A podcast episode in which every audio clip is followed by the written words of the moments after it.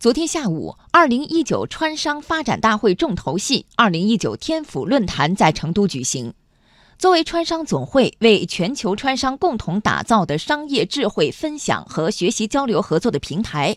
多位商界大咖以及政商学各界嘉宾齐聚此次论坛，聚焦前沿商业理念，探讨时代趋势，探索价值机遇。央广记者韩民全报道。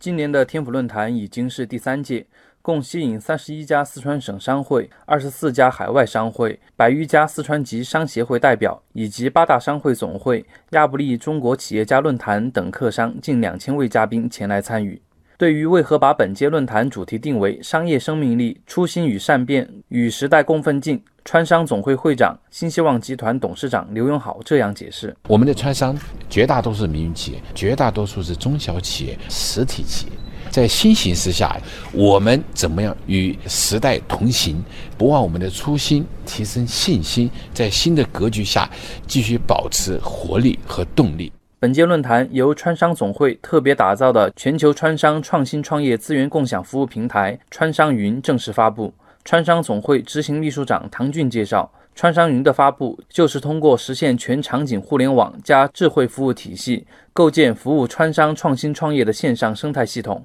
为全球川商实现跨地域、跨行业的资源交互。实际上，我们就在网上打造了一个为全球川商提供政策服务、项目落地服务，让全球的川商能够在这个平台上寻找想要的资源，助力川商的发展。为了更好地促进全国商会总会的友好交流、互学互鉴，弘扬新时代企业家精神，促进地方经济社会发展，由各省商会总会联合会发起的全国商会总会联合会联络服务中心也正式成立。在重庆四川商会会长彭学平看来，服务中心的成立将有效整合资源要素，增强各地商会的交流合作。我们现在重庆的这个川商企业和这个四川这边有很多的互动，因为现在从政府层面更多的在打造成渝经济圈，那么这种有效结合会真正的形成在西部对全国的辐射，我们的很多的产业更加的互动，而且连接到更多的资源。